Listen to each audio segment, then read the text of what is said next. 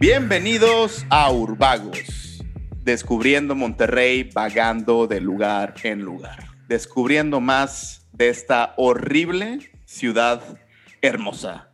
Yo soy Rolando Roledo, como todas las semanas, y conmigo está el artista, el moderno, el contemporáneo, el futurista, moderno. el moreno moderno, su hombre favorito de los memes, el buen Nacho Contreras. ¿Cómo andas, Nacho? A toda madre, güey, muy feliz, muy contento. Este, estamos, les mando saludos desde la Ciudad de México. Este, sí, perdón, ya sé. bro. Ya nos abandonas, güey. Vi- vi- vi- Vine a escautear, güey. Vine, vine a conseguir, a conseguir tu reemplazo, a ver si hay alguien que, que trae más cotorreo que tú. Acá. Soy, soy, pues, tendrá más cotorreo, pero no será yo. Soy único e inigualable, amigo. No, es cierto. La neta ¿Tú es cómo que- estás, yo, güey? Yo, pues, pues al parecer siendo, buscando ser reemplazado por mi socio, güey, pero pues, bien. Este, creo que puedo vivir con esa mentira, güey, con ese... Pero pues muy, muy emocionado, güey, porque creo que vamos a hablar de un tema que es como muy único de Monterrey. Creo que vamos a hablar de una manera de pensar, una manera de vivir, una manera de estar atorados en el tiempo, güey. Eh, algo, un tema muy interesante, creo. Sí, sí, y de, y de un elemento, una de las espinas dorsales de, de la movilidad de esta, de esta Horrible ciudad hermosa. Sí, ¿no? Y, y que creo que también hay una cosa bien interesante, que esto es como aparte de, de las cosas como técnicas y como historiográficas, es que en todo México, güey, todas las avenidas son de que la Avenida Independencia y Hidalgo, todas las avenidas sí, tienen como que más o menos los mismos nombres, pero nada, más, nada más en Monterrey hay una avenida Gonzalitos, güey. Exactamente, güey. o sea, no, no hay replicación, o sea, no, No, nadie no ha hay, no hay réplicas, no hay ningún... a- no, a- no hay ninguna... este gran este, hito de, de la historia de la medicina regiomontana. Claro. No, y creo que traemos a un invitadazo de lujo, la neta. Alguien, Sí. un, un verdadero experto en este tipo de temas y que nos puede ilustrar mucho de historia, de datos, de, nos puede llenar realmente, dar una cátedra de, de- de lo que es la movilidad.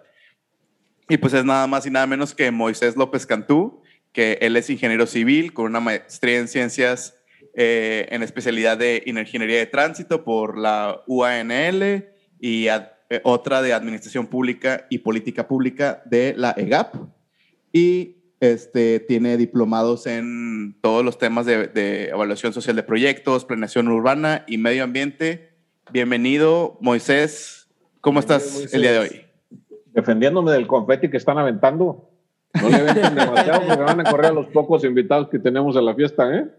No, pues es que, a ver, hay que celebrar. O sea, está, eh, eh, en el COVID, cualquier, cualquier motivo de celebración es, es válido, me parece. sí. Y que hay que aventar confeti, claro que hay confeti. Ya se va a acabar el mundo de todos modos, ya. chinga Eso sí.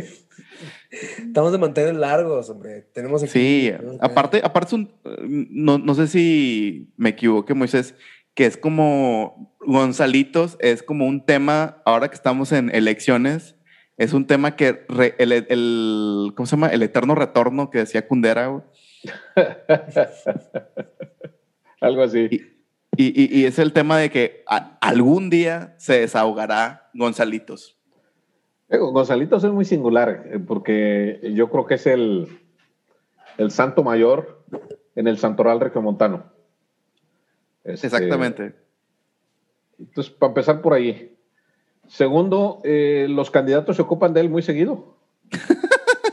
Eh, y de esta, de esta elección y de la pasada y de la pasada y de la pasada y de la pasada. Por ejemplo, Realmente. si tú ves la prensa, te vas a encontrar debates entre Abel Guerra y Maderito de hace 14, 15 años peleando por Gonzalitos. O por Rangel Frías, o por Leones, o por cualquiera de esas calles, ¿no? Diciendo que su proyecto funciona mejor que el otro, porque son más pasos a desnivel y porque le van a dar más ahorros de tiempo a las personas. ¿Y se ha Este, logrado? Bueno, este Maderito decía que cuando construyera las 20 obras que proponía, o 25, o 15, o 10, o las que fueran, este, las personas iban a ahorrar una hora de viaje. para empezar, para empezar de que, ¿por qué hacemos una hora de viaje? en Exactamente. general? O sea, o sea, Pues sí, ¿no? ¿Se ha logrado? Pues no, creo que no. Este, creo que no tenemos ninguna gran, gran, un- ninguna gran avenida, ningún gran viaducto, ningún gran eje, como se suele llamárseles, o ningún gran corredor, en donde los tiempos medios de viaje mejoren de forma sustancial y de forma sostenida en el tiempo. Eso, eso es muy, muy interesante.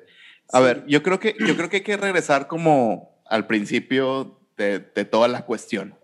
Es, si hay que desahogar, Gonzalitos, es por qué está ahogada. O sea, qué es lo que conecta o qué es, que, por qué Gonzalito se llena. O sea, qué, qué es lo que causa ese A, problema. a ver, deja- déjame decirte una cosa, este, Rolando. Ustedes tiran mucho rollo y son muy cremosos y voy a intentar imitarlos. Seguramente voy a fracasar porque no estoy tan, tan chavo como ustedes, ¿no? Pero mira, te voy a dar una cita. Eh, José Vasconcelos tiene varias citas que son muy famosas. Una de ellas tiene que ver con los regiomontanos, cuando decía que la cultura empezaba, más bien la cultura terminaba donde empezaba la carne asada. No sé si se refería a nosotros o a los de eh, Chihuahua o, o qué sé yo, pero... de Aludidos forma- estamos todos, creo. Sí, correcto. Pero hay otra. Él tiene un libro muy famoso que se llama El Ulises Criollo. Y allí habla de un tal Nicéforo, eh, que era el tesorero de Venustiano Carranza. Eh, dice Vasconcelos que Nicéforo firmaba los bilimbiques. Y en alguna misión diplomática o alguna huida, eh, Vasconcelos es famoso por sus huidas. Dice que estando en San Antonio con, con el tal Nicéforo por allá de 2000, dos- eh, 1914, Nicéforo vio un congestionamiento en San Antonio, como de unos ocho carros. ¡Qué sueño! Tú me preguntaste que el principio del principio, que por qué éramos así, ¿no? Y para mí el principio está ahí porque lo único que se le ocurrió decir a Nicéforo, según José Vasconcelos, creo que no tenemos por qué dudar de Vasconcelos, ¿verdad? Dice que Nite- Ilustre. Nicéforo exclamó, abro signos de admiración, ¡ay Monterrey! Así te quiero ver. Uf.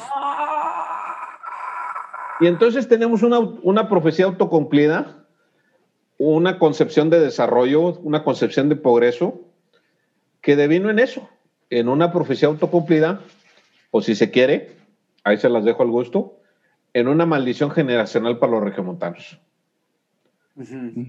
Dice la sabiduría popular que desde entonces hemos aspirado a ser de primer mundo, con muchos carros y con muchos pasos a desnivel. Órale. Ese es el Este- principio del principio. Sí, Wow. totalmente. Está, está muy cañón, pe- pero sí de alguna manera creo que deviene de, o sea, nuestra situación vial o nuestra infraestructura vial viene de como una extraña imitación a lo tejano, a los pasos a desnivel, a los highways, a los freeways, a, estos, a, esta, a, a imitar esta forma de poner carros y, y- y carros y carros y carriles. Mira, Pero eh, creo que incluso, incluso si- siento que es como una copia chafa. O sea, no, no, y no estoy diciendo que lo que hagan los gringos esté chido, sino como que si de por sí lo de los gringos no está chido en general, y lo podemos explicar más adelante, La diferencia entre, es lo- como entre los gringos y nosotros, Rolando, Nacho, es que ellos tienen lana y nosotros no. Ok. Esa es la gran diferencia. Mira, déjame darte algunos datos, este, algunos antecedentes ya más serios que lo de Vasconcelos. En 1964 se, se, se hizo, se desarrolló el primer plano regulador, No malo para la época, adelantado para la época, yo diría, y hasta multipremiado.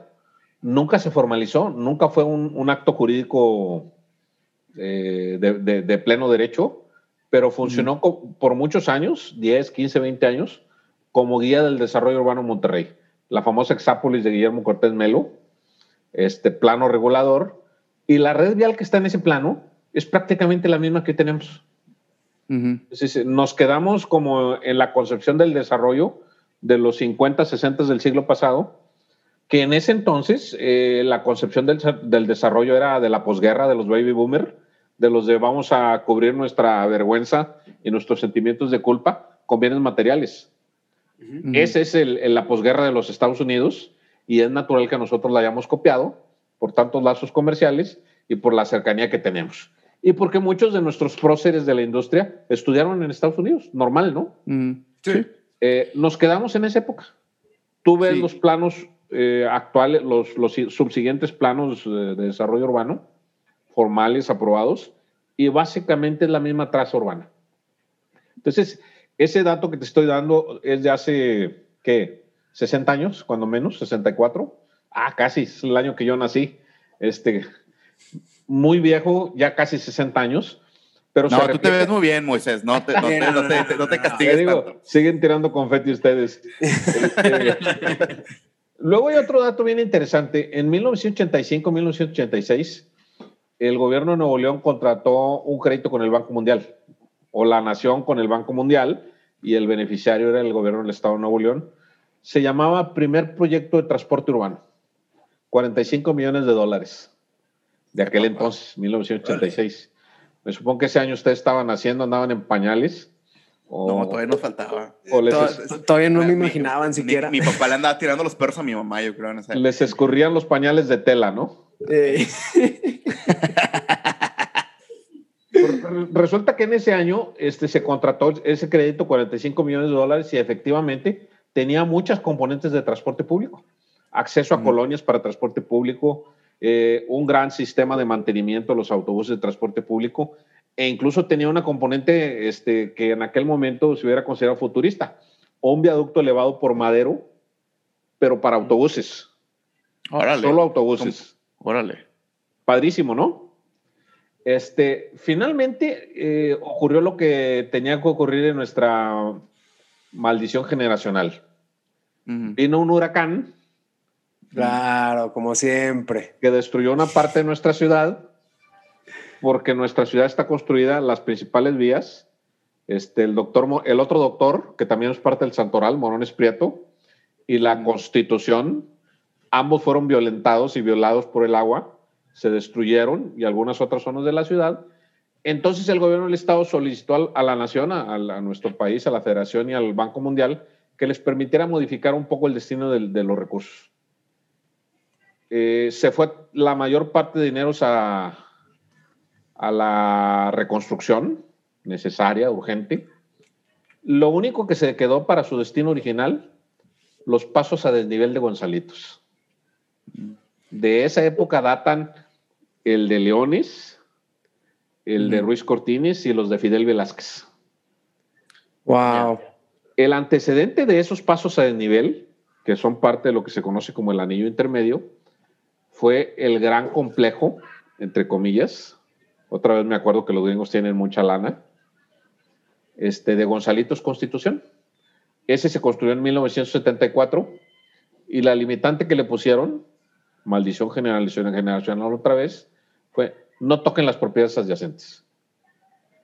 Y de ahí entonces que resultó una intersección entre dos grandes vías que tienen como velocidad de proyecto al menos formalmente, 80 kilómetros por hora, con un complejo chiquito, acomplejado, con muchas ramas, eh, que funciona con una velocidad de 30 kilómetros por hora. Sí, mm. que, es, la esa es la diferencia que yo te iba, o sea, cuando yo decía que esto era como una copia de lo de Texas, pero en chafísimo, es que las superficies que requieres para una highway con esas, con esas, ¿cómo se llama? esa capacidad vial o con esa, o sea, es un modelo, eh, para empezar, el modelo gringo está de la chingada porque... Mira, el modelo se llama eh, vías de flujo libre, acceso controlado, y normalmente son de alta velocidad. Alta velocidad en, ciudad es de 80 kilómetros para arriba.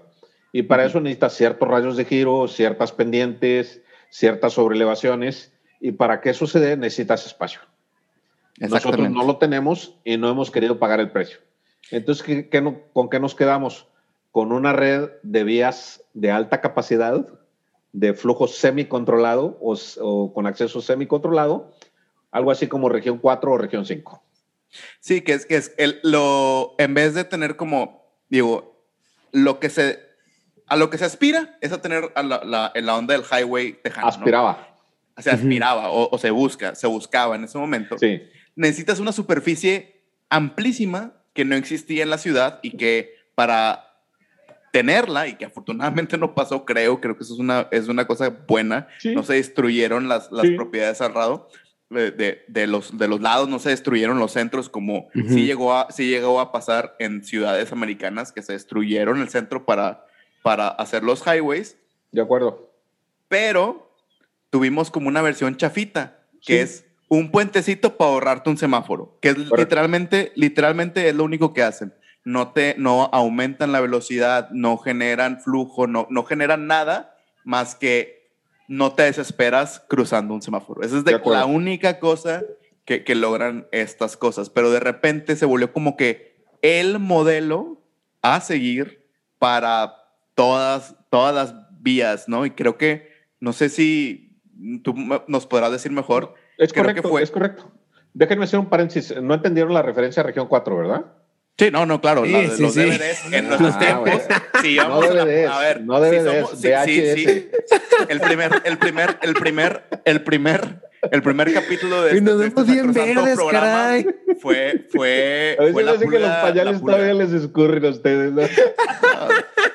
sí estamos bebés, pero sí nos tocó ir a la pulga, bueno, a, hackear el, DVD y todo. Eh, dame un tiempito, Rolando. Mira, fíjate, eh, este, este paralelismo o esta metáfora es buena. Concebimos una ciudad bajo un cierto modelo de, desarrollo y nos queda como región 4, o como dices, medio chafita. ¿Por qué? Porque no tenemos los recursos suficientes para invertir en esa, en esa concepción. Y entonces hacemos vías de acceso semi-controlado, porque realmente no tienen los anchos, no tienen las distancias, no tienen las pendientes. Y nos queda un Gonzalitos ahogado. La capacidad de Gonzalitos no va a crecer. Llegó a su límite. Eh, Gonzalitos no puede manejar más allá de 10, 12 mil vehículos en la hora de máxima demanda, lo que viene a ser más o menos 100, 120 mil vehículos en la hora de máxima demanda. No más que, que, a ver, para la gente que está escuchando y que pues a lo mejor no, digo, a lo mejor hay gente que está escuchando esto que no conoce Gonzalitos, lo cual estaría curioso, estaría interesante, pero pues hay que hacer una descripción. en Australia seguro que no lo conoce, ¿no? Ajá. No, no, no, no te vayas tan lejos, hay gente que nunca ha salido de San Pedro Garza Ajá, ah, sí, verdaderamente, verdaderamente hay gente que... Se, teletransportan a, a, Apodaca, o sea, se, se teletransportan a Apodaca y de ahí vuelan a otros lugares. O sea, es lo único que nos este, sí, entonces lo que resultó fue, fue una, una mala copia con bajo nivel de implementación. Y esa es la razón por la cual Gonzalitos está ahogado. No tiene calles laterales, eh, no tiene fajas separadores realmente, lo que tiene son cordoncitos. Y por lo tanto no hay distancias de entrecruzamiento, no hay distancias de eh, carriles de entrada, no hay distancias de carriles de salida y las pendientes son muy altas. Una pendiente en una vía, vía de flujo continuo de alta velocidad, alta capacidad, tendría que ser del orden del 3-4%. Las que tenemos ahí son del orden del 6-8% y en algunos casos son más complicadas. E, el efecto general de todo eso es que tienes tú una tasa de entrada, cierto número de vehículos llegando. Pongamos, por ejemplo, al complejo, al complejo complejo de, de Gonzalitos con Constitución y la tasa con que pueden ser servidos esos vehículos es menor. Por ponerte un ejemplo, pueden estar llegando 100 vehículos por hora o 100 vehículos por minuto y dentro del complejo solo puede haber 50. ¿Por qué? Porque la velocidad no da para más, el radio no, no da para más. Si lo intentas, te estrellas. Se produce un accidente, un incidente, un carro se descompone. Lo que ocurre entonces es que se genera un efecto de represa y los vehículos se van acumulando hasta llegar al estado universitario, Fidel Velázquez, la universidad, este, los cabacitos y a veces hasta Salinas Victoria, ¿no? Eso es exactamente lo que ocurre. Sí, y sí, y efectivamente.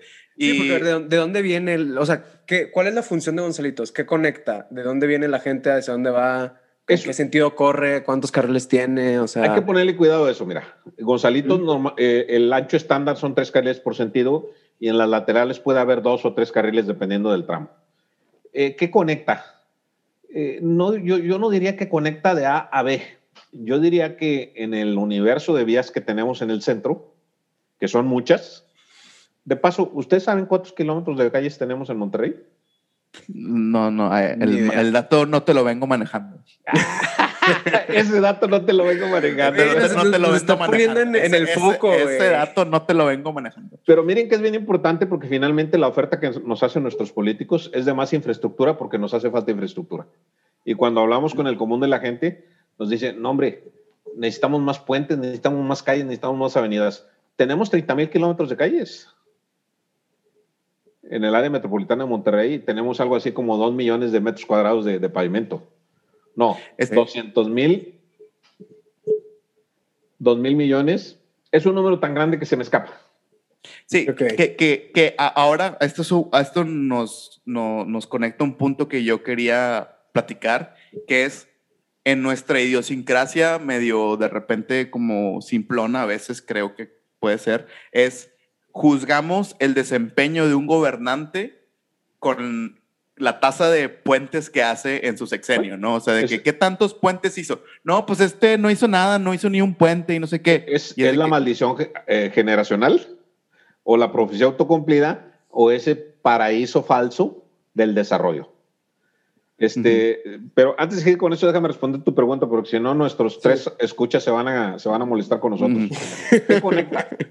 ¿Qué conecta, Gonzalitos? Mira, no es que conecta. Lo que ocurre es que si tú lo pones en el entramado del resto de las vías, es la que te ofrece más velocidad. Oh. Mm, nunca lo había visto así. Así que toma viajes de rápido. todos lados. Pero si te fijas, esa no es una condición que corresponda al antiguo trazo urbanístico de las ciudades con una retícula en donde todas las vías son de la misma calidad y de los mismos anchos, más o menos, ¿no? Entonces.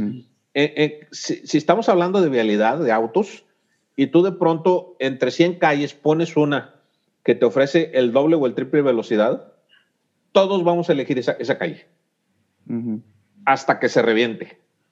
Y eso es lo que le ocurre a Gonzalito, lo que le ocurrió al túnel de la Loma Larga, lo que le ocurre a Garzazada, lo que le ocurre a Avenida Universidad, lo que le ocurre a Churubusco, a cualquiera de esas grandes vías.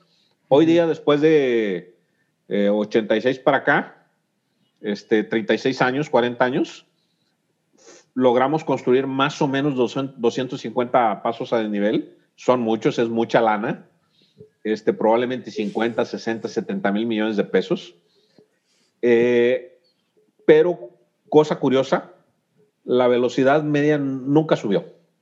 Y hay un periodo en donde se midió. El periodo de Natividad González Parás, 2003, 2007, 2006, 2005.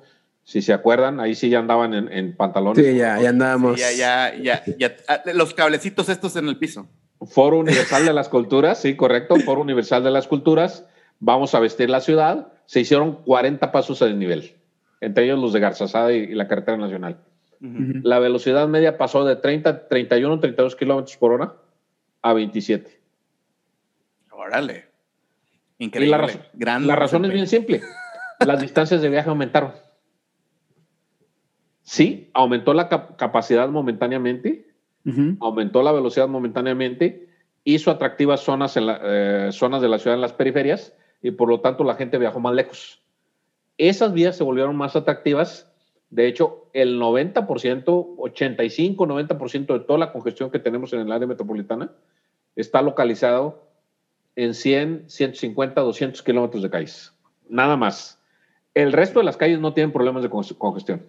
Y esa, esa, esa, esa cuestión creo que es clave para entender lo que se han hecho en otros países. El, el ejemplo que todo mundo pone es el ejemplo de Corea, ¿no? Que había este, había un. Gonzalitos, el, que lo quitaron y dejaron un río. ¿Y qué pasó? Pues se quitó, ya no había congestión Correcto. porque el problema no es ponerle más capacidad a una vía, es quitarle ese atractivo. O sea, lo- la solución de Gonzalitos sería, Mm. digo, aquí es la hipótesis que yo tengo. Ah, güey, o sea, te- no, no llevamos ni 20 minutos y ya estás. Ya voy a solucionar Gonzalitos. Aquí yo Por me. Lo va a desahogar. Lo va- dejemos que lo desahogue. Sabe- ¿Sabes? La solución, la solución no es más infraestructura, es al contrario, es menos. ¿Por qué? Porque si tú quitas los puentes de Gonzalitos, si tú la haces como una, una calle como todas las demás, El nadie se va a querer ir por ahí. Nadie, nadie se va a querer ir por Gonzalitos. Es- ahí, ahí está, es lo, ahí está la Ha cosa. ocurrido. es- Sí, correcto, correcto. Mira, déjame, déjame apuntar ahí algunas cosas. Hay una frase muy famosa que tiene distintos papás, depende a quién se le atribuya, ¿no? Dice, querer resolver los problemas de vialidad es como querer resolver los problemas de obesidad aumentando la talla de tus pantalones. Sí.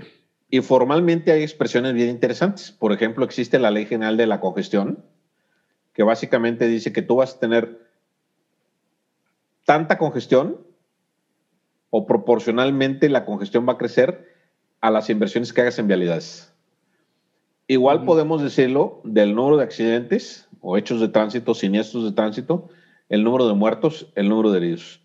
De hecho, la forma de hacer estimaciones de eso es establecer tasas por vehículo kilómetro. Entonces, tienes más vehículo kilómetro, tienes más accidentes, más contaminación del aire, etcétera, etcétera. Eso es lo que se llama fundamentalmente la ley general de la congestión.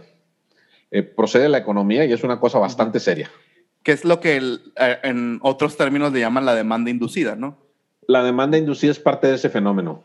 Tú abres una nueva vía con grandes capacidades, muchos carriles, pues atraes más tráfico el tránsito que no estaba ahí, ahora le es atractivo estar ahí. Y, aquí tenemos ejemplos muy, muy fáciles de entender. Guajoco, Garzazada de Lázaro Cárdenas al sur. ¿Por qué creció el tráfico ahí? Pues porque le pusimos pasos a nivel y ampliamos el número de carriles. Y por lo, tanto, por lo tanto, a la gente se le hizo atractivo ir a vivir allá. Este. Es como los tacones. Es como, son como los tacos. O sea, si uno, unos buenos tacos son los que tienen fila afuera. Entonces, si, entonces, si pones unos tacos muy buenos, pues se va a llenar y, y no importa qué tan, no importa qué tan, qué, qué, qué, qué tan grande hagas la, la, la ancho hagas, siempre va a haber fila porque los tacos están muy buenos. Va o sea, esa es la onda. Mira, eh, aquí me voy a aportar como, como el viejo presumido y sensei, y ustedes como los alumnos. Eso se llama en la economía una señal de precio. Precio bajo, es decir, puedes ir más rápido, vengan por acá y ahí vamos todos, ¿no? Entonces, ¿qué dicen los principios generalmente aceptados? Pues si tú quieres alentar la red vial, prepárate para tener más tráfico. Segundo, políticamente correcto, económicamente correcto, socialmente correcto sería, si la gente quiere andar en auto, que pague por andar en auto. Fíjate aquí el contrasentido. Nosotros le damos o la ciudad nos da, eh, en, plural de primera persona, un subsidio cuando nos construye la red vial. No nos cobran por usarla. Pero en cambio, cuando hablamos del transporte público, que le suban la tarifa. Hoy le vamos a poner un escarril exclusivo, cárgaselo a la tarifa. Hoy el prepago, cárgaselo a la tarifa. Hoy aire acondicionado, cárgaselo a la tarifa. Oye, si le damos un subsidio, no, es pecado. ¿Y por qué no es pecado entonces subsidiar a los que tenemos auto y vivimos en las mejores zonas de la ciudad para que nuestro tiempo medio de viaje sea del orden de 25 o 30 minutos? El resto de la gente. Por ti? El resto de la gente, 60 minutos o más. Claro. Entonces, socialmente es un fail, es un fracaso, es una política mal entendida y es la profecía autocumplida del famoso Nicéforo de, de José Vasconcelos, ¿no? Está, está muy, está muy. Me rompe el corazón. Sí, pues es que son, son, estas, estas como, pues sí, como dices, son profecías autocumplidas, ¿no? De, de, güey, vamos a solucionar el problema, vamos a ponerle más. Y, y creo que, ¿en qué hemos fallado como divulgadores del urbanismo para hacer como entender estos conceptos? De porque creo que, creo que ya, o sea, está súper estudiado. Así, yo, también yo estoy medio güey, llego con mis amigos de que miren estos estudios que demuestran. No, no funciona así. La gente no funciona a través de datos o de información. La gente funciona a través de narrativas. De memes. Creo que no hemos, y, memes. Creo que no hemos encontrado una narrativa para explicar estos fenómenos o que la gente entienda que más puentes no son la solución. ¿En qué le estamos cagando? ¿Qué, qué, qué hacemos? Mira, no sé, a mí me han preguntado muchas veces, oye, este, ¿qué le falta a esta ciudad? A esta ciudad? Eh, y en mi experiencia, lo que yo he visto, lo que he vivido, lo, poquito que he leído, es los grandes cambios suceden de dos formas en las ciudades. de pronto aparece un visionario, un estadista, que no le interesa. Estoy llamado, Rolando. Estoy, Ignacio Contreras. Ignacio Contreras. Dios los oiga. Y se construye una visión de ciudad y la transforma. Ahí entra, por ejemplo, Jaime Lerner, o Enrique Peñalosa, o Antanas Mocos. Existen. Sí, en Curitiba, Bogotá, Bogotá, Quito con Yamil Maguada en los ochentas, eh, y en fin, puede haber otros ejemplos. Eh, ¿Cuál es la otra forma? Sociedad civil, de abajo hacia arriba. El problema de abajo hacia arriba de sociedad civil es que la aproximación individual siempre es egoísta. Egoísta no en el sentido peyorativo. todos pensamos así. ¿Cómo me voy a mover? Tienes dos opciones, o te vas en auto o te vas en transporte público, nada más que la diferencia de tiempo es gigantesca. Entonces, ¿qué decides? Pues hago el esfuerzo, me compro un carro, que sea un carro viejo, y me voy en auto. Esa es la visión individual. Por eso es que los datos no, no funcionan. Por eso es que la aproximación técnica no funciona. Este, pero pues, tenemos que empezar a ser conscientes que somos el número uno por muchos años en hechos de tránsito. De todos los accidentes o hechos de tránsito que se registran en el país, en el área metropolitana de Monterrey se registra arriba del 20% todos los años. Y si tú quieres igualar esa cifra, que es del orden de 75, 80 mil eh, hechos de tránsito al año, tienes que juntar Guanajuato, Jalisco, Chihuahua y la mitad del Estado de México. Entonces, algo anda mal, ¿no? Eh, en temas de calidad del aire tenemos serios problemas por material particulado, pero de todas las emisiones que, que salen a la atmósfera, entre el 40 y el 60% proceden de los autos esa es la parte que le tenemos que decir a la gente, que le tenemos que explicar que todos los años mueren entre 400 y 600 personas en hechos de tránsito, que de esos el 60% son peatones o ciclistas que nada, nada, nada la deben y nada la temen, y que podríamos evitar 2.500, 3.000 muertes todos los años, dejando de emitir tanta mugre a la atmósfera. Sí, que creo que con esas estadísticas que son muy abrumadoras, siempre queremos echar la, no, pues es que no hay cultura vial y no sé, y que la gente es muy ta, ta, ta, y que está muy pendeja para manejar y la madre que manejan de la chingada y que los ciclistas también están bien pendejos, que son los arrogantes, la, la, la. Pero creo, o sea, verdaderamente que si, si, los, si los números son tan abrumadores, creo que el problema no es un problema de cultura, realmente es un problema de infraestructura y de cómo está armada la ciudad de tal manera de que por más que seas responsable, vas a una velocidad en la que las posibilidades de cagarla se amplían y, creo que es eso, ¿no? Ah, puedo estar de acuerdo contigo, Orlando. a lo mejor Nacho discrepa y quiere hacer de esquirol, pero yo estoy de acuerdo contigo. El problema es que, ¿cómo defines cultura? Cultura es todo lo que hacemos. Por ejemplo, eh, la tecnología que tenemos es una expresión cultural. Los reglamentos de tránsito son una expresión cultural. El equipamiento de la ciudad es una expresión cultural y por lo tanto el número de hechos de tránsito, heridos y muertos también sería una expresión cultural. Sí. Eh, claro. Y, entiendo tu provocación. Normalmente, incluso mis colegas dicen, no, es que los, los peatones, perdón que voy a decir algo desagradable, entre comillas, son como animales y andan por donde no deben. Claro. Eh, espérate, Espérate, dicen, vete por la banqueta y vas y te asomas y no hay banqueta. No hay banqueta. Mira, escuché esta, esta conversación, participé, participo en un, en, uno, en un consejo de uno de los municipios del área metropolitana y ese, en ese municipio pasa el libramiento noreste. Y dicen, tenemos muertes en el libramiento noreste. Y los jueces hacen responsable al peatón porque estaba en la carpeta de rodamiento. ¿Y dónde quieres que esté si el, pobre tipo quiere cruzar?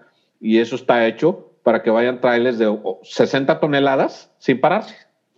¿Por dónde cruza? ¿Me explico? Entonces, culturalmente, sí, la infraestructura es una expresión de nuestra cultura, pero en el fondo, ¿qué hay? Un desprecio por la vida, un favoritismo por los autos y una idea equivocada de desarrollo. Pues sí, entiendo esta parte de que la, la infraestructura es parte de la cultura, pero cuando, yo creo que cuando la gente dice cultura, lo asocia como una cosa individual, como que, ay, pues cada quien es responsable de, la, de, de los pedos, cuando rea- en realidad es, es como una cosa muy colectiva, ¿no? O sea, Y se es, es refieren a individualizar un cultura- problema. Se refiere Sí. a la cultura de los peatones, no de los conductores. Sí. La cultura de los ciclistas y no de los conductores. Cuando el, el- el- el- el más débil son los conductores, son los peatones y son los ciclistas. Totalmente de acuerdo. Y se les olvida que si los ciclistas tuvieran un espacio adecuado, irían por el espacio adecuado. Se les olvida que si los peatones fueran reconocidos como sujetos de derecho y sujetos de cuidado, no tendrían que andar por donde no deben. Claro. Ahora- Ahora, lo, lo expresamos en la infraestructura, por supuesto que sí. Estoy de ¿Qué tan- con eso. ¿Qué tanta responsabilidad le estamos dando verdaderamente al, al- al ciudadano y qué tanta responsabilidad le estamos dando a, aquellos que están en la toma de decisiones? Porque pues es, sabido que la, creación de infraestructura eh, como paso a desnivel ha sido una métrica a través de muchos años, o no una métrica, pero ha sido un, un elemento de alarde entre la clase política para, para promover alguna especie de éxito en su gestión eh, administrativa. Es correcto. Entonces, ¿qué tanto, pues, en dónde, en dónde cae la bolita, pues? Mira, en mi opinión, eh, nuestros gobernantes optan por la por la ruta de menos esfuerzo y de más beneficio político inmediato, lo cual no, no siempre significa la ciudad ni la gente. Y la gente eh, que tiene voz y que tiene voto y que puede ser reconocida como un actor, como, como dicen, eh, un factor de poder real, pues son los que tienen lana y no los que andan a pie, no los que andan en el transporte público. Por lo tanto, esos usuarios para nuestros gobernantes desafortunadamente son invisibles. De hecho, Ujú. Probablemente el segmento más invisible de usuarios de las vías sean los ciclistas. Sí. Por ejemplo, es clásico que te digan en Monterrey no hay ciclistas porque hace mucho calor. Pues resulta que el censo de 2020 dice que en el área metropolitana hay cuando menos, fíjate bien lo que voy a decir, cuando menos 200 mil hogares que tienen cuando menos una bicicleta y que la usan todos los días para trabajo. Eso es un ¿Cuánto? mundo de viajes. Yo hice las- el cálculo, son más o menos 500 mil viajes diarios, que es más que lo que tiene la línea 1 y la línea 2 todos los días. La línea 1 y línea 2 del metro. Wow. Entonces, existen, por supuesto que existen. Lo que pasa es que están dispersos y suelen andar por vías eh, que tienen baja circulación en defensa propia. Si Sí. tuviéramos ciclovías, irían por las ciclovías en los lugares protegidos y veríamos más parvaditas. Si tuviéramos un sistema de bicicletas públicas en el centro de Monterrey, sería espectacular. Con toda seguridad tendríamos un montón, montón de muchachos de 17, 18 años, los que van a la Metropolitana o al CEU o a cualquiera de esas universidades, moviéndose del metro a esos lugares de forma rápida y muy barata. Pero bueno, Sí. Falta, no sé, ahí, ahí- ahí es, es, es- Sí, es un Se usa. tema. Sí.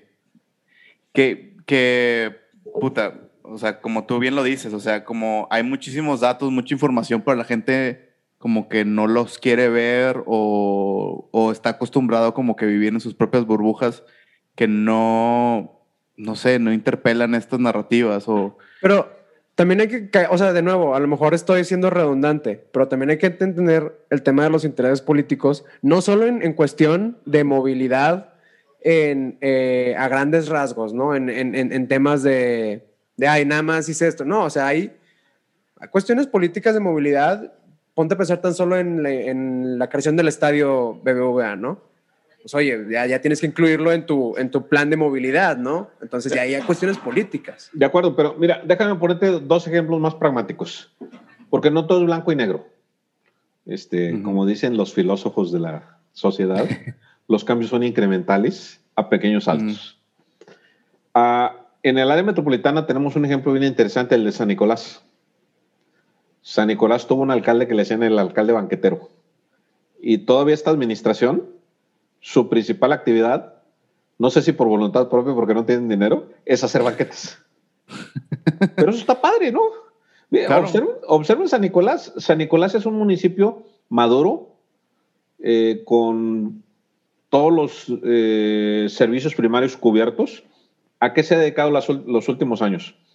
Ampliar banquetas, hacer parques, salones de fiesta y temas sociales. No se ve mucho, ¿verdad? Porque no son pasos a nivel, no son viaductos, pero ahí está. Por ejemplo, solo por terminar con este ejemplo, tenemos el famoso parque de Don Jesús Hinojosa Tejerina. Es un kilómetro y medio de áreas verdes espectaculares, en barrios de nivel medio o, bajo. El contraste lo ofrece San Pedro. En San Pedro tenemos una lucha de pensamiento, una lucha de idea, una lucha de concepción de ciudad que ya dura varias décadas. Y ha habido básicamente tres actores en esa lucha, o hay tres actores que la representan. Es una lucha ideológica sobre la ciudad. Uno de ellos es Mauricio, el sempiterno. ¿Qué quiere Mauricio? Que Lázaro Cárdenas tenga más, carriles, probablemente que tenga un viaducto elevado, más cruces sobre la Loma Larga. Eso es lo que quiere Mauricio. Este quiere un viaducto elevado de que vaya de Gómez Morín y brinca a Lázaro Cárdenas. Eh, en oposición o por o en contraposición tenemos, por ejemplo, la figura de Hugo Sinache, que le ganó alcaldía ganó la alcaldía y su principal proyecto era San Pedro Gran Vía. ¿Qué era San Pedro Gran Vía? Transporte público, banquetas, bicicletas, parques. Y luego vino Miguel, que todavía está en funciones. ¿Y cuáles son las obras insignias de Miguel? Los banquetas y parques. Evidentemente lo de San Pedro es más visible que lo de San Nicolás porque tiene más lana y porque es más chiquito y porque es más emblemático, ¿no? en San Nicolás tenemos las arboledas, que son añejas. Es un parque muy bonito, muy maduro. ¿Qué tiene San Pedro? Las calzadas. Nuestro este, Champs-Élysées. Correcto. Está padre, ¿no? Pero, si te fijas, poco a poco hay un cambio. Esta elección, este proceso eh, político, nos va a decir, va a ser un termómetro bien interesante para el caso de San Pedro. Si gana Miguel, se puede interpretar como un reconocimiento social al enfoque de ciudad. Si gana Mauricio, se puede interpretar como un retorno a la visión constructivista desde, de, Nicéforo, el de, el de este, José Vasconcelos, de principios del siglo pasado. Más carros, más concreto, más viaductos. ¿Quién va a ganar? No lo sé. Si nos atenemos a las encuestas, es probable que gane Miguel.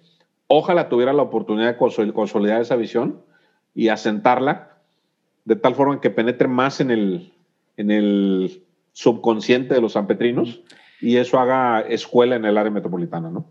Ahora, que si nos vamos, si, si seguimos ahí en el tema electoral, digo, no somos como fans de hablar de política en el podcast, pero creo que da para hablar este tema. Hablemos de los contenidos de la política, no de ah, política, sino de los contenidos. Sí, no, no, no porque ya ni los políticos hablan de política, nada más se andan aventando tierra y sacando videos y tirándose mierda, pero no hablan de política. Las campañas políticas son todo menos política. De acuerdo. porque si te fijas un poco la, las propuestas de movilidad, todos traen exactamente lo mismo, nadie trae idea. Realmente no tienen como que una serie de, series de acciones como puntuales, pero no tienen como una política pública, no tienen como una visión, no tienen como una filosofía para solucionar los problemas. Eso es lo que de acuerdo con eso. A mí, me, a mí me parece como muy extraño. No tienen visión de estadista. Eh, piensan en cómo, cómo nos vamos a gastar el presupuesto del siguiente año y del que sigue, antes de llegar al siguiente proceso eleccionario, ¿no? Eh, pero no le apuestan a un cambio de fondo, eh, a una transformación que deje huella. No, simplemente vamos llevándola hasta el siguiente proceso eleccionario. Eso es malo para la sociedad, por supuesto. ¿Qué, ¿Cuáles son las propuestas que están haciendo para Monterrey? ¿Alguna de ellas incluye, no incluye alguna Gonzalitos, no? ¿O pero hay algunas que le, que le influyen? Sí, sí, sí. Eh, se ha hablado de viaductos, viaducto Garzazada, viaducto Gonzalitos, viaducto Puerta del Sol. Ahora está en construcción el viaducto de Morones Prieto, que viene en la autopista. Eh, un candidato ofreció 25 pasos el nivel, así como repartir la baraja. Todos 24, 24, 24, bueno, 24, de acuerdo. uno más no podemos, ¿no? Sí, no, uno más ya. Y otra cosa que están ofreciendo todos es utilizar las vías de ferrocarril para un sistema metro. Son 350 kilómetros. Sí, en, en 40 años, en 30 y tantos años hemos podido construir 40. Ellos ofrecen construir 350 en los siguientes 6 años. Mentira.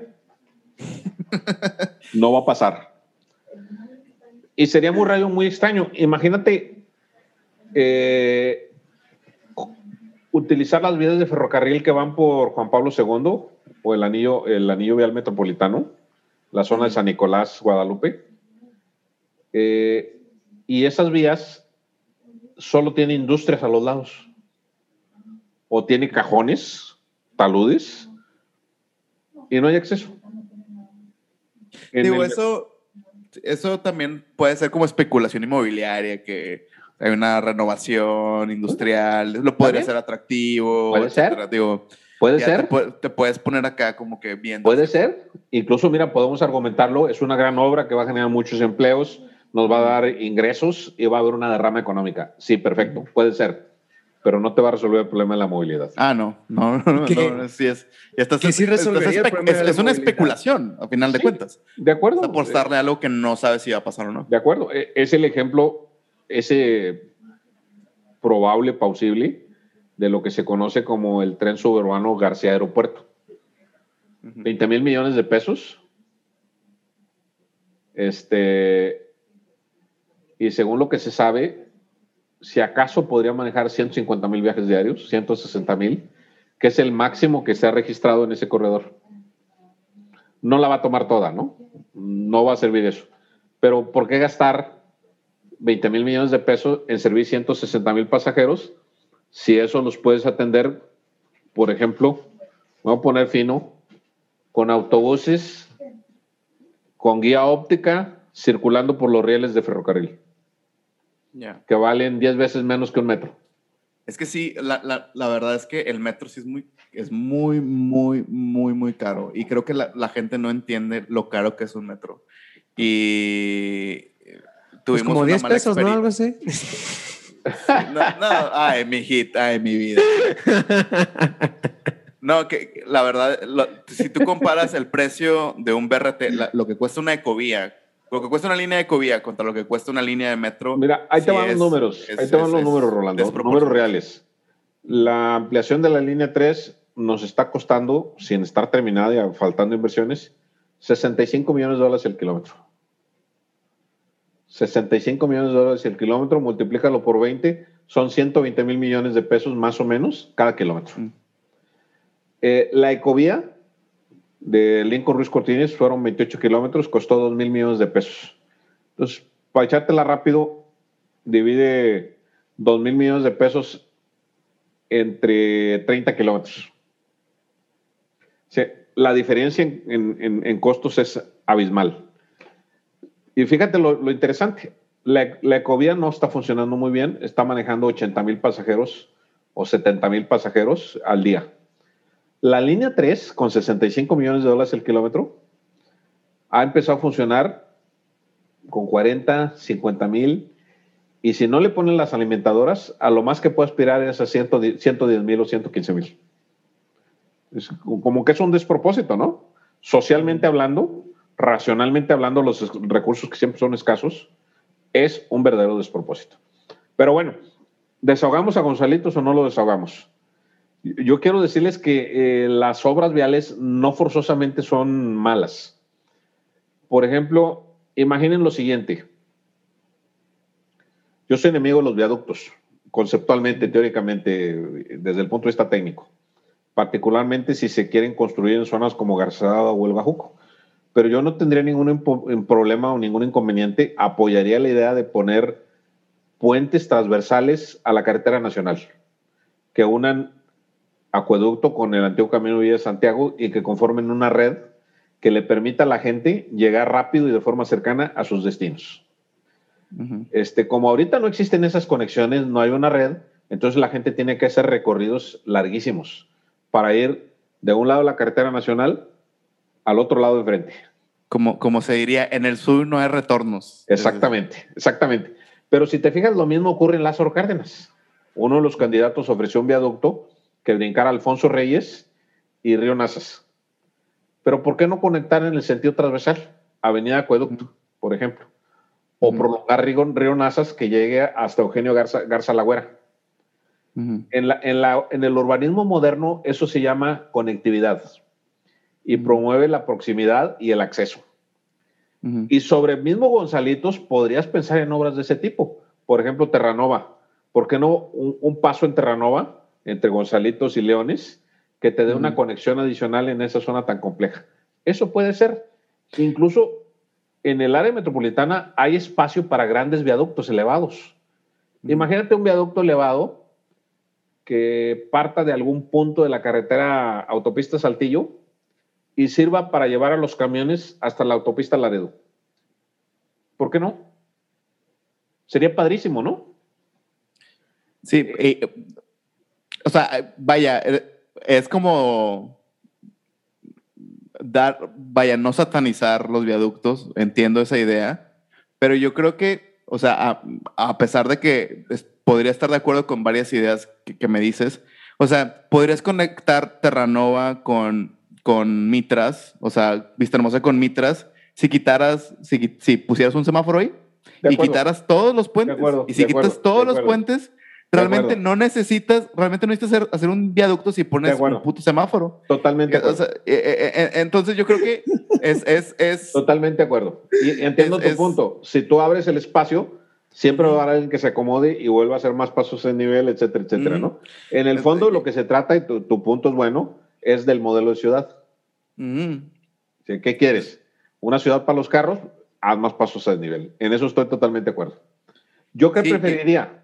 Una ciudad más conectada, con más banquetas, con un sistema de bicicletas públicas y muchos servicios para la movilidad, muchos autobuses, aunque no forzosamente grandes corredores, más rutas con vehículos más pequeños que lleguen más rápido a sus destinos en una gran red integrada sería más eficiente que lo que hoy tenemos y que esa red de vías férreas con metros pesados que, vaya, si nosotros nos comparamos, sí que siempre nos comparamos con Estados Unidos, la neta, la situación de Monterrey comparado con un Austin, San Antonio, Dallas, etcétera, es una situación mucho más salvable que, esos casos. ¿Por qué? Porque en nuestros términos de extensión territorial y de densidad, tenemos, tenemos eh, distancias accesibles a, hacer, hacer cosas positivas. O sea, no, no, no tienes que, no tienes que eh, desmantelar grandes autopistas o no tienes que hacer como estas grandes obras, por ejemplo, en Boston, que enterraron una autopista gigantesca. No tienes que hacer estas grandes obras. Realmente quitarle los puentes a Gonzalitos no es una idea como eh. que, loquísima. O sea, me, conformo, me conformo con no hagamos más. Sí, no hagamos más. Pero, o sea, correcto, yo creo que, o sea, ver a un candidato que, diga que tenga los huevos. Estoy de acuerdo. Decir, güey, estoy loco, güey. Quiere muchos huevos eso, güey. Decir, o sea, decir, estoy loco, este güey. me vale verga. Voy a quitar los puentes de Gonzalitos porque ya leí los estudios y chinguen su madre. Se lo, lo van a crucificar, lo van a matar, pero los resultados se van a ver en dos, tres años, güey. Y es de que, güey, realmente desahogó Gonzalitos. O sea, yo creo que es, es la cosa. Desahogar Gonzalitos es quitarle la prioridad. O sea, realmente la manera de hacer es que no sea tan atractiva, o sea, hacerla fea, pues. Esa es la manera fácil, correcto. Es la manera fácil. La manera fácil. o, puedes ponerle, o puedes ponerle siete pisos, no hay pedo. Pero mira, la, la manera difícil usualmente es la manera correcta, ¿no? Muchas veces. No sé. La difícil muchas veces no sé, güey. Te estás viendo En el sentido de, a ver, no, solo ustedes, no son, ustedes no son casados, ¿verdad? Ah, y no me refiero entre ustedes, no me refiero con alguien más. no, no. no. Sí, por eso no entienden eso de, las maneras fáciles y difíciles de hacer las cosas. ¿no?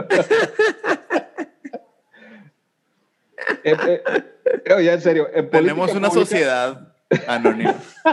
¿Una sociedad de conveniencia? Una conveniencia. Sociedad de convivencia. Pues ya, por, eso se fue Nacho para allá, para el DF. Pues, allá sí hablando en serio, las políticas públicas se hacen eh, desarrollando planes, programas, proyectos. Pero también se pueden hacer de otra forma, dejar de hacer. ¿Qué dejas de hacer? Pues lo que es perverso, lo que es negativo. no sé, el ejemplo más sencillo es, eh, ¿qué te diría yo? Ah, ya no vamos a producir tuberías de asbesto. No vas, a, no vas a destruir las tuberías de asbesto, solo dejaste de producirlas. Pero eso es buenísimo, ¿no? Eh, en la ciudad, ¿qué vas a dejar de hacer? Por ejemplo, eh, vas a dejar de permitir o incentivar el estacionamiento en la vía pública, lo que te va a dar la posibilidad de que se genere un mercado de estacionamiento fuera de la vía pública y eso te permite utilizar las, los espacios que usas para estacionar, por ejemplo, para ampliar banquetes. ¿Te fijas? ¿Te fijas? Es un, es un, enfoque diferente. Dejaste de hacer para hacer otras cosas positivas. Lo mismo podría ocurrir con los pasos a nivel. La primera medida es dejar de hacer. Luego podríamos pensar en, en, eliminar algunos. ¿Por qué no? Este, por ejemplo, en en Rangel Frías hay uno que parece una joroba de camello. Si se tratara de quitar uno, yo optaría por ese. De hecho, ese cuando se construyó, a los tres meses hubo que medio tirarlo para reconstruirlo. Pero la geometría se quedó. Es verdaderamente peligroso y criminal esa geometría que tiene. Así que si en el futuro alguno de ustedes, dos es alcalde, por favor, pongan ese paso en la mira, ¿no? No, estamos hablando de visionario. No, gracias. No, yo, yo soy visionario de sillón. Ese es mi, ese, es mi rol, mi función, güey. Visionario de y aquí estoy muy cómodo. No te preocupes. Pues, eh, pero no, pero creo que, creo que sí, o sea, es... Eh, lo, lo, lo, importante es como empezar a sembrar semillas, que los 15 escuchas se lo pasen a los demás y como que realmente entiendan el problema, o sea, porque creo que no, no, nadie, es como uh, conventional wisdom en, en inglés, la, la, la, la, frase, ¿no? De que es la sabiduría convencional que... Ah, sabiduría pues, popular. sabiduría popular, ay, pues pongan un puente para que ya no haya tráfico. Pero pues en realidad el tráfico sigue ahí, ¿no? Mira, eh, y, yo insisto, eh, Rolando Nacho, estamos en un proceso de cambio, es lento, no es eficiente, quisiéramos, algunos quisiéramos ir más rápido, pero hay cambios. Por ejemplo, ¿cuánto tiempo tienen con Urbagos? ¿Un año? Eh, ¿Un añito? un añito, somos, somos nuevos. Hoy existe Urbagos, existe Contextual, son espacios que hace cinco años no existían. Y hace 10 años, 11 años, no existía Pueblo Bicicletero, no existía La Banqueta Se Respeta, no existía Movac, no existía Zombies en Bicicleta, no existía Tigre Bici, no existía Troyanos en Bici. Y nuestras grandes universidades, UANL, UDEM, TEC de Monterrey, no le ponían un ojo al urbanismo y no hacían foros de movilidad, no tenían distrito tech y no tenían distrito UDEM. Son procesos de cambio. Desafortunadamente son lentos, pero son positivos. No, Moisés, ya quiero que tomen todo. estresado. No, y, por eso, y por eso, y por eso, por esta, por esta desesperación, por eso ya no me dedico a eso, porque luego voy a estar muy enojado todo el tiempo y, y me gusta estar feliz. Eso es como, es la realidad, me gusta estar feliz. Pero creo que con esta, con esta visión positiva, con el quedarnos con las cosas, cómo ha cambiado el tech, cómo ha cambiado lo de, o sea, creo que Distrito Tech es como un gran ejemplo de, de lo que. Sí, es creo que quizás el mejor, uno de los mejores ejemplos a nivel nacional de lo que se hace en, en San Pedro, en, en como tú dices, en, en, San Nicolás, eh, unir cosas.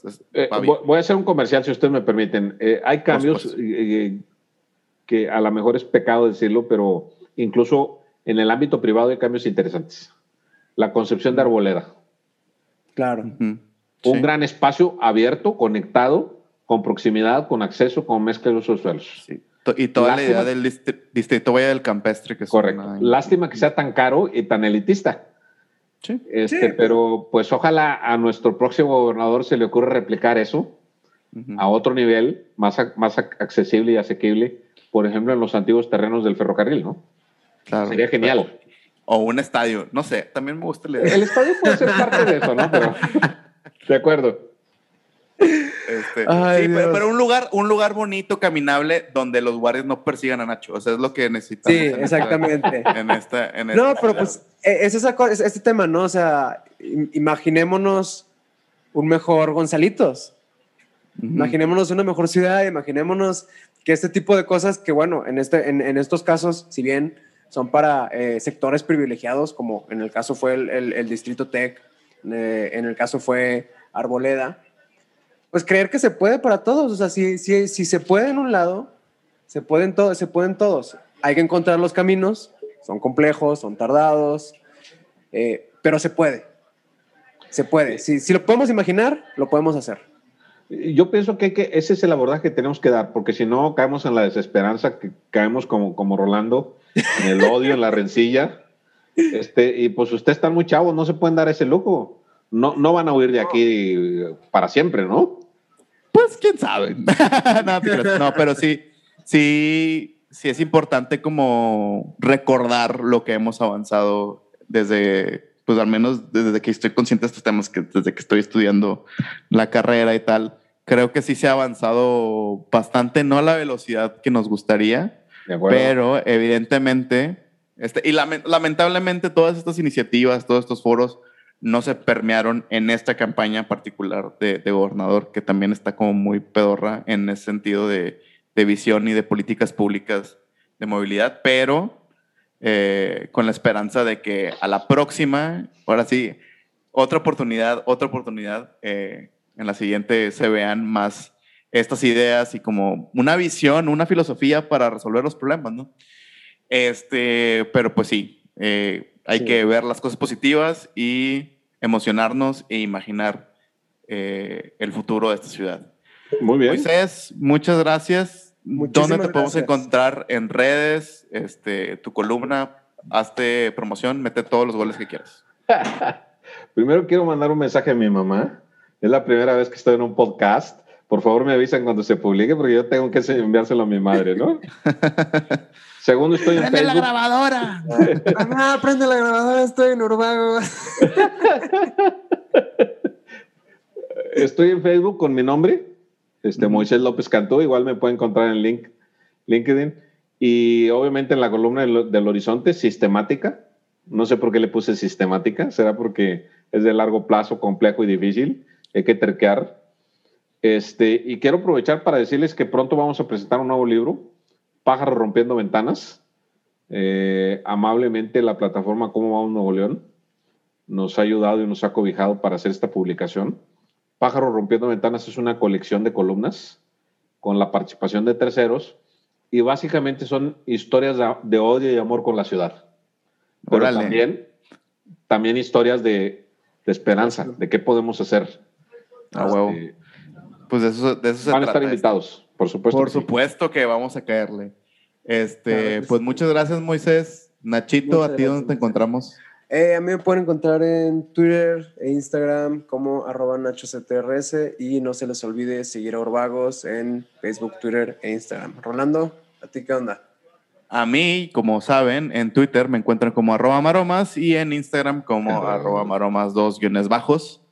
Este, muchas gracias, Moisés. Creo que estuvo muy divertido este, este podcast, este episodio en particular. Muchos temas, muchas cosas muy interesantes.